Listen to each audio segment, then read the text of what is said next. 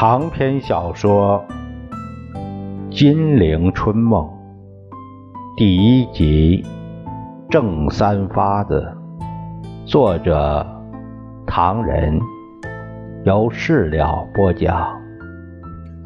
第三十二回，笑里藏刀，蒋介石送匾，奇货可居，宋子文砧板。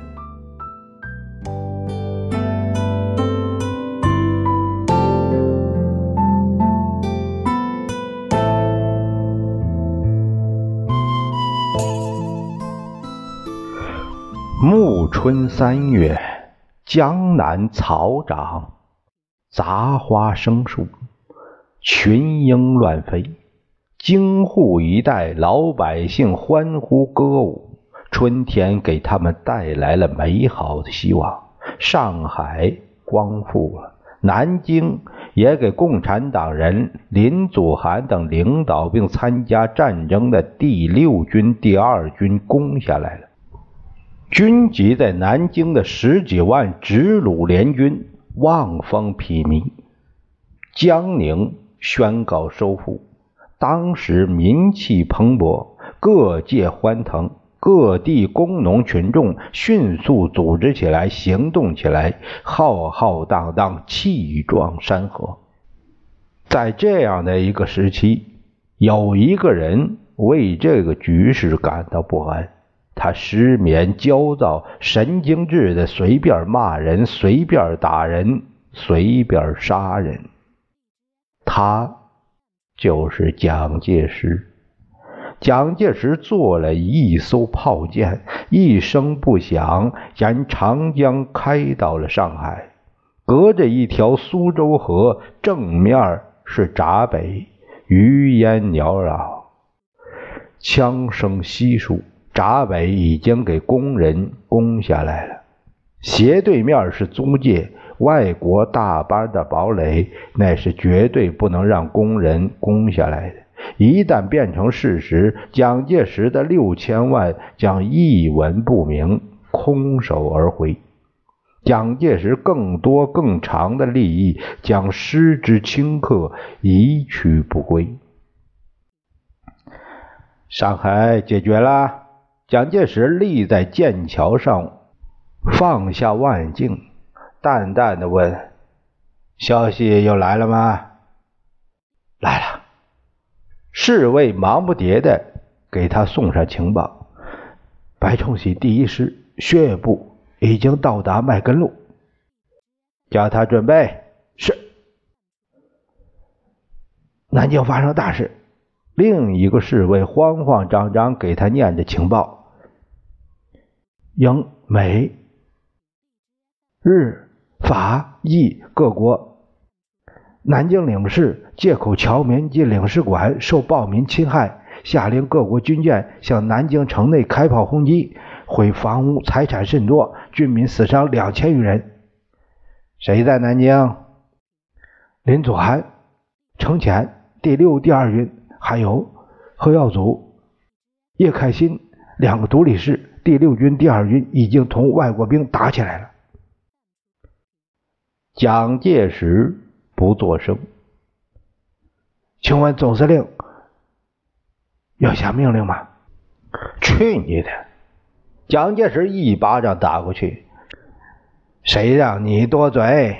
第六军、第二军听他妈武汉命令，让他们死好了，打死外国人了不起？将来我出面道歉。要你记什么？报告总司令。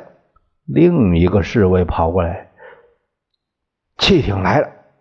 蒋介石心乱如麻，强自镇定，回到舰里稍事收拾，便上了汽艇。一下码头，便到龙华交涉员公署那儿去。他来不及先去看一看他原来所从事的经济活动的交易所，马上开设了这个政治交易所。黄福、戴季陶、王正廷忙着进进出出，这条线儿通向日本人。吴志辉、李时增牛永健等忙着进进出出，这条线儿通向法国人。最重要的一条线却是通向英美，他们是余洽清和宋子文。蒋介石接见这些客人，也回拜这些客人。这些客人除了拉拢之外，还有一个共同的特点：试探。总司令还接受武汉政府的命令吗？总司令还接受鲍罗廷和共产党的指挥吗？不。你拿出行动来，还没到时候。那上海金融界还不能同总司令开诚相见，请你们让银行家为北伐军筹款，我已经没有军费。蒋介石终于忍不住，我要钱，我要召集他们谈话。不行。于洽清、张静江、黄金荣、杜月笙纷纷劝阻：“阿伟，别操之过急，这个时机还没成熟，他们对你不放心。我看还是慢一步。”陈布雷也来反映意见。我回到上海后，参加了《时事新报》和《商报》，两处都是主笔。但《时事新报》内情复杂，《商报》也无可为，都分准备辞掉。在这短短的一段时间中，我碰到了很多银行家、资本家，他们不大清楚你我的关系，在我面前无话不谈。他们说什么？他们说，只要蒋某人一天。同武汉来往，他们一天就不同你合作。我试试看。蒋介石终于召开了上海银行界的谈话。民穷财尽呐，银行家抬出一顶大帽子，干脆拒绝他。我们已经悉所必负。罗绝巨穷，对总司令的希望实在心有余而力不足，只能待之一日啊！送走了这批大富翁，蒋介石寝食俱废。他立在窗口眺望十里洋场，仔细思量：上海跟他别离时并无多大变化。他纵目。搜索，这是外滩，那是法租界、银行、轮船、盐楼，充满了货物的仓库、海关和税收的无止境的财富。那是亚洲的宝库，亚洲宝库的钥匙却存在租界上。租界几千个英兵。一千五百个美军、六百个日本海军以及各国军舰的登陆部队，在集中守卫着公共租界，守卫着金库的钥匙。而且，南京事件之后，眼看着保卫侨民的军舰势将驶来，他们要我有行动表现。蒋介石咬紧嘴唇。住在上海的刘志第二师只有三千多人，共产党工人以教字直入联军的军械已经武装起来。如果双方比赛一下，工人政治觉悟高，地形疏，有群众拥护，刘志吃不消。蒋介石焦躁的来回踱着步，他突然停下来，以手按颊。他想到了一个办法：杨锡弼，我集中十万军队，武装青红帮弟兄，那就什么都不怕。我可以拿到这把钥匙了。黄金荣那一帮赞成这个办法，他哈哈大笑。发洋财的机会到了。于夏清认为不妥，这一来事情搞大，你别鲁莽，再拖几天，一方面我替你奔走，说向青红帮参加攻租界无所谓，不过你的北伐军参加那不大好吧？北伐军标榜革命，也同青红帮弟兄一起动手。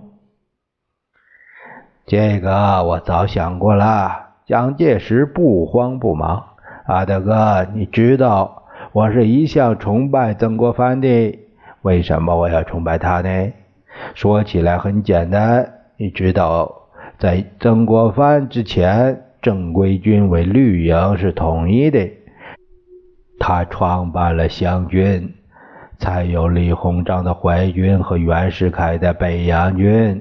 他的治病办法。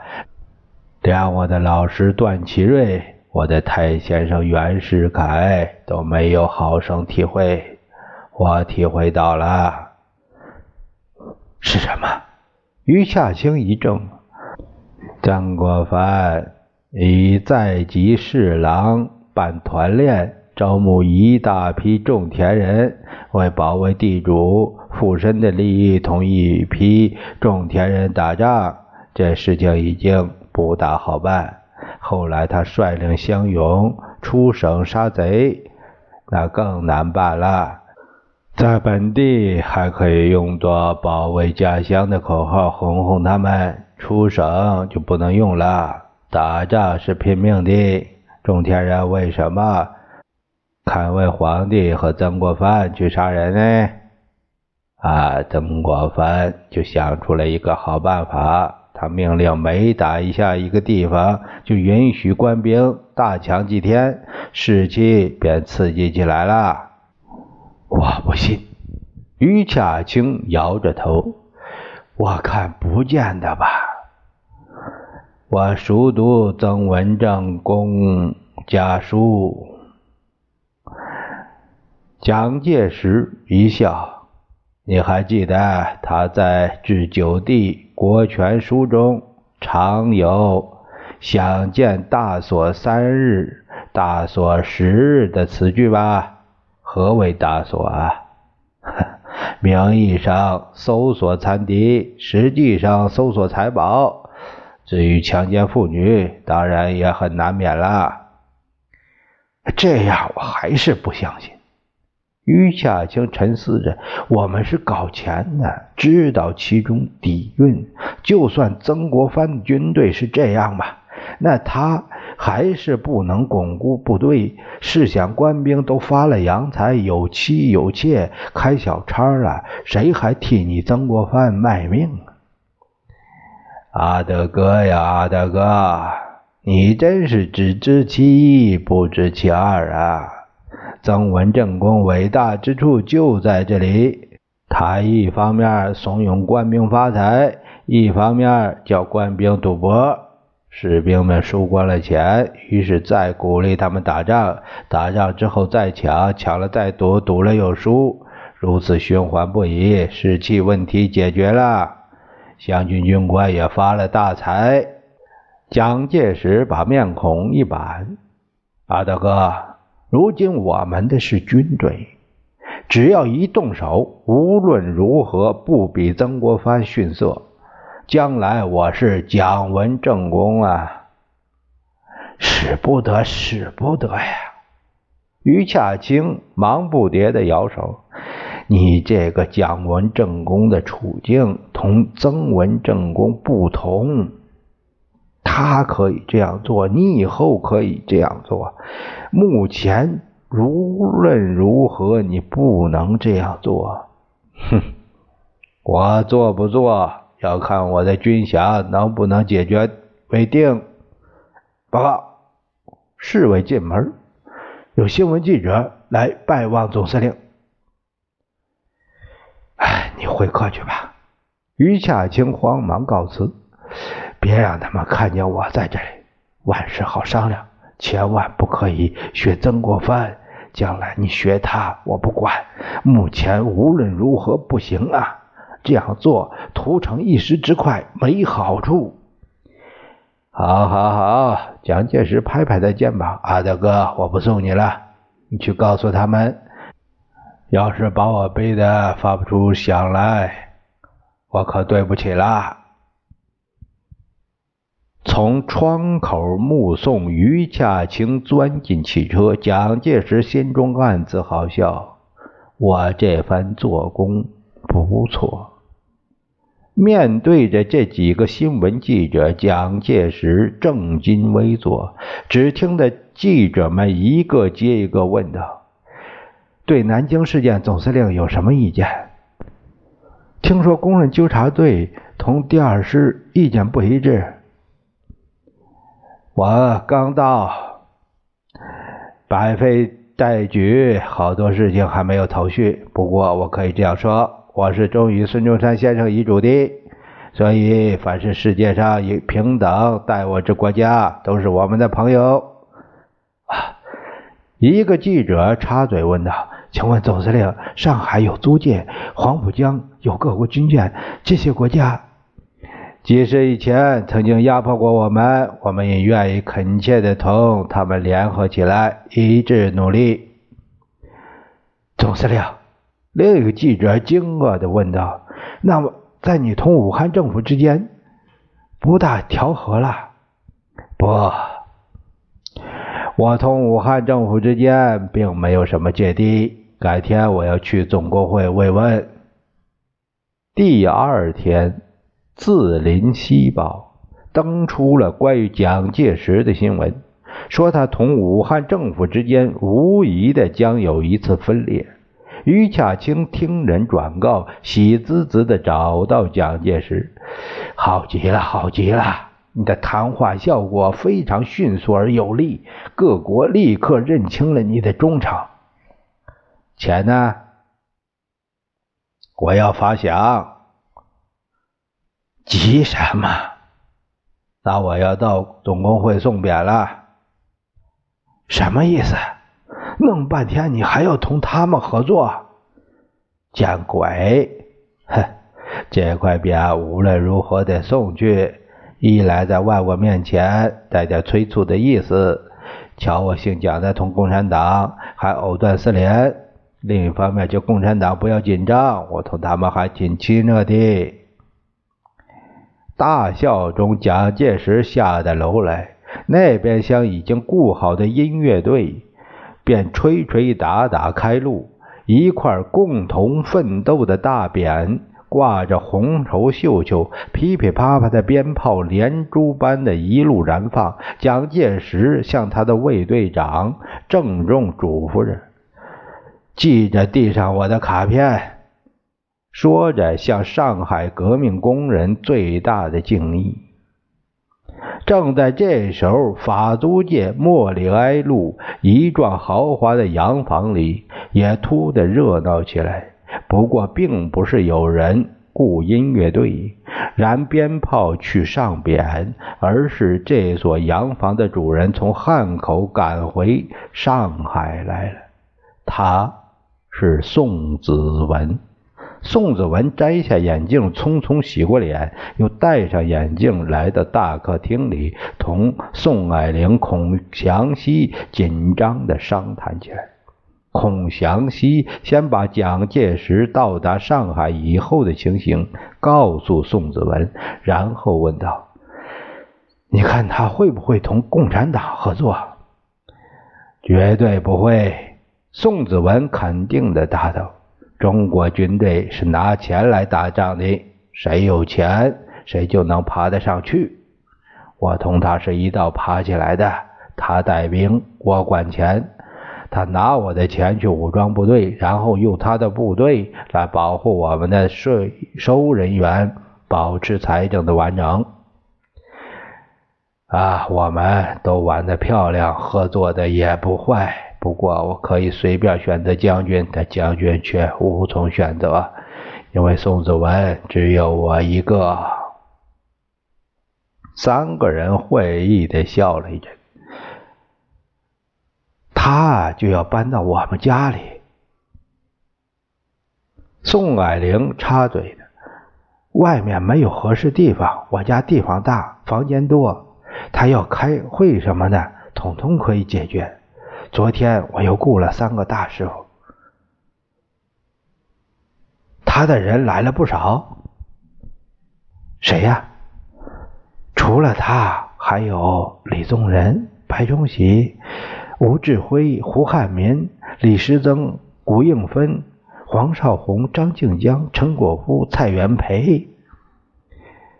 孔祥熙拖着肥脑袋想了想，此外还有王伯龄、陈群、黄金荣、杜月笙、张啸林。此外，孔祥熙透口气。记不清了，听说汪精卫也快要回来了，有趣儿啊！宋子文割下雪茄烟，人倒不少，意见也一定多。你们知道，这批人里面彼此意见并不一致，但只有这一点是相同的：反共。我只怕姓蒋的临时变卦，又不肯反共了。宋霭龄往沙发一躺，这个人一定要好好驾驭，否则上海会出乱子。阿德哥曾经说过，孔祥熙忽然想起一件大事似的，一巴掌拍在大腿上：“糟了，子文！阿德哥说过，姓蒋的要集合十万军队，组织青红帮弟兄抢租界。”宋子文一怔，沉吟一会儿，他笑了。你们不要着急，拿他的个性来说，他是个大流氓。说抢未必抢，万一真干，这一抢结果如何？他未必不知道，他不会这样傻。所以我认为这是他放出的空气，试探一下我们的态度。我们的态度很简单，只要他拿出反共的行动来，他知道现在我就为他的前途来了。我马上去找他，让他醒醒脑。所以你们不必担心，他未必会抢。那这样吧，宋霭龄指挥若定，直指孔祥熙，你马上把他接到我们家来，今晚上让他们可以畅谈。我要你马上去。宋子文当夜在孔祥熙家里。会到了蒋介石，一个是为他而来，一个是等他消息。两人一阵寒暄，便话入正题。老总，宋子文摸摸他涂满了斯丹康的头发。我和你的性格完全不同，你是百分之百中国式的，我是百分之百外国式的。中国需要你来统治，外国朋友欢迎像你这样一个人统治中国，而由我作为他们的代表，作为你同他们之间一座桥梁。因此，我们的性格虽然不大相同，但在反共、统一中国这一点上，我们不同的性格却有了相同的目的，并且一定可以配合的很好。这个，这个。蒋介石想说话啊，你听我说下去。宋子文慢慢的、尊贵的把一大截雪茄烟在烟灰缸上轻轻的碰击着。我听说你对租界将有所行动，从基于筹军饷这一点来说，我非常同情。不过，对你今后的前途来说，我为你惋惜呀。我没有啊，租界不是好好的吗？是的。宋子文微笑着，我也说你不会这样做的。这次我特地从汉口来，就是要使你相信，你已经打了最后一仗，获得了决定性的胜利。只要你稍微动动脑筋，就可以把形势如意运转。要租界，要中国，要办得到，只有一点，什么？你相信我的？那当然。蒋介石换过一条腿搁着，我当然相信你。你过去对我的帮忙可以让我相信你，不过到今天为止，你的外国朋友却反而不相信我。这个，这个，不能怪他们。宋子文笑了，他们不清楚，你一会儿这样，一会儿那样。子文，蒋介石皱着眉，你听听，这次北伐原有三条路线，一条从四川绕到陕西，一条由中路沿平汉线直进。另一条从江浙沿海进攻北方，选择的时候认为第一条绕道太多，费事很大，视为中策。第三条必须经过上海，上海是各国在华的势力圈，又是江浙资本家的大本营。为了集中力量北伐，是不能同他们发生冲突，故并未采取这条下策。于是以中路为上策，选择中路为北伐路线。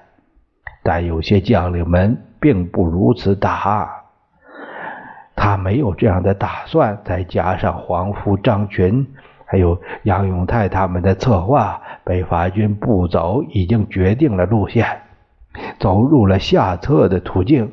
可是你看得明白。我马上派白崇禧以前线总指挥名义，把孙春芳部队改改编的第一、第二师进攻江浙，直指上海。这条线的改变是我决定把北伐变质的起点，存心同各国、同江浙朋友讲和的准备。因为你也明白，我走这条路线，绝非同各国和江浙朋友为敌。而是同阿德哥到南昌，同我讲妥了政治南伐。你的外国朋友瞎了眼，还看不清楚吗？别生气。宋子文笑嘻嘻的按了一下门铃，拿咖啡来。房间里宁静了一会儿，传过来外面孔祥熙与宋霭龄呵呵呵。哈哈哈的大笑声。宋子文喝了一口咖啡，侧过身子，郑重地说：“老总，去年冬天阿德哥到南昌找你，你们谈妥了条件？”蒋介石心里紧张了一阵儿，轻描淡写的问：“你全知道？”宋子文点点头，接下去问他。于是你在同年年底接见外国记者时，曾发表谈话，公开表示对美国的友谊。蒋介石沉不住气了：“你问这些干嘛？我是说，别以为你已经接受了阿德哥的条件，已经表示同美国友好，你就以为美国方面对你完全放心了？他们还不相信吗？不。”宋子文看蒋介石秃头上鼓起青筋，眼睛里露出凶光，他连忙解释：“不是他们不相信你姓蒋的，而是他们实在不能不小心。我这次既然专门来找你，当然无话不谈。我跟你说了吧，美国对于向外扩展这一套是老练的。”他并不以为你姓蒋的同武汉分家的时机已经成熟，必须用两面手段促成。特别是十六年一月间，革命军沿长江东下，分路逼近上海这个各国势力范围的时候，美国和其他各国再也不能假装镇静，要计划大规模的军事干涉了。一月十日，美驻华公使马克默向国务院建议，为保护美国在中国的特权和阻止上海被乱民占领起见，必须在当地增加最大数量的美国兵力。那时候，美国军事指挥机构曾考虑两个问题：首先是孙传芳还没有失败；其次是怕引起中国人民的反抗，目标集中在美国身上。使大规模出兵没有立即行实行，但是美国仍然命令亚洲舰队司令威廉在马尼拉率领了连驻火努鲁鲁、苏伊士各舰在内的各部舰队星夜赶到上海，向英国提议。共同封锁长江，准备给企图抢占上海的阁下一个打击。他们在同你争锋呢。你说下去。蒋介石他不安的搓着手。唉，后来，宋子文喝了一口咖啡。大约经过半个月，美国国务卿凯洛啊借关税为题发表了一个对华政策宣言，说美国准备与中国任何政府或代表中国发言之代表开始谈判。这个我知道。蒋介石一口气儿。把咖啡喝完，美国是在暗示可以同我谈判，拉我一把，让我同武汉对立的准备更积极。你知道就好。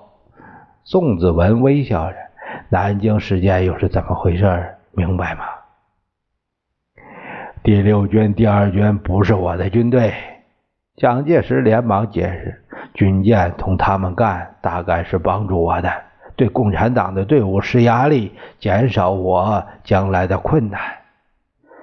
还有，宋子文敛起笑容，同时也是警告你，要你快点拿出行动来。急成这个样子吗？蒋介石两手掌搓得通红。我同阿德哥有约在先，难道还怕我变卦不成？我才怕他们言而无信呢，不是这个意思。宋子文点燃雪茄，老总，他们并不是言而无信。你召集银行家开会要钱，银行家不答应，为什么？他们不放心。美国人这一套又是为什么？还是不放心。所以你拿出行动来之后，问题就简单多了。不瞒你说，他们把你当成激烈派。好笑，蒋介石透了一口气。我才反对激烈派，他们反而把我当成激烈派。所以呀。如果你能给银行家一些保证，你必能得到援助，甚至美国也会。什么保证？反对你的上司汉口政府，那要同共产党打起来了。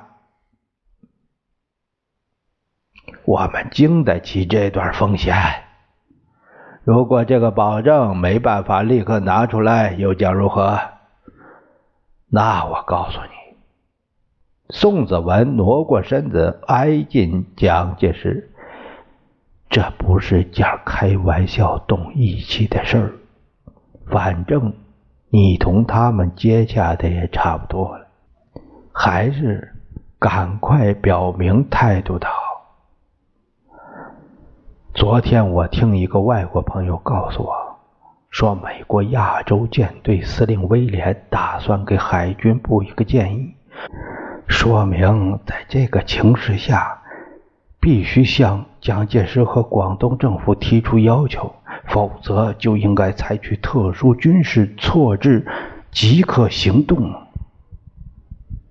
真的？蒋介石紧张起来，一点不假。宋子文拍拍他消瘦的肩膀，告诉我这番话的是个绝对可靠的朋友。这个蒋介石彷徨半晌，他低声问他：“如果要我拉下面孔，这倒不难。问题是北京怎么办？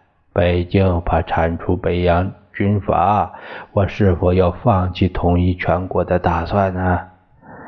不不，宋子文笑着说：“我们在广东弄到一万万块钱已经用光，为什么不休息一会儿？为什么不改变利用外交解决？我认为孔祥熙可以到北方走一趟，让他同他的老友基督将军冯玉祥谈谈。”冯玉祥这个人简单，老孔一定可以使他信任。那你在上海不就站定了吗？嗯，就这样。蒋介石伸过手，同他握着。紧接着，四月二日，在孔祥熙家里召开了一个国民党中央监委的紧急会议，由吴志辉提出了检举共党成文。四月三日，汪精卫回国，同蒋介石举行秘密会议。黄金荣率领的共进会也拿到五万元经费，准备有所行动。这正是将军出卖上海滩，从此祸事跟着来。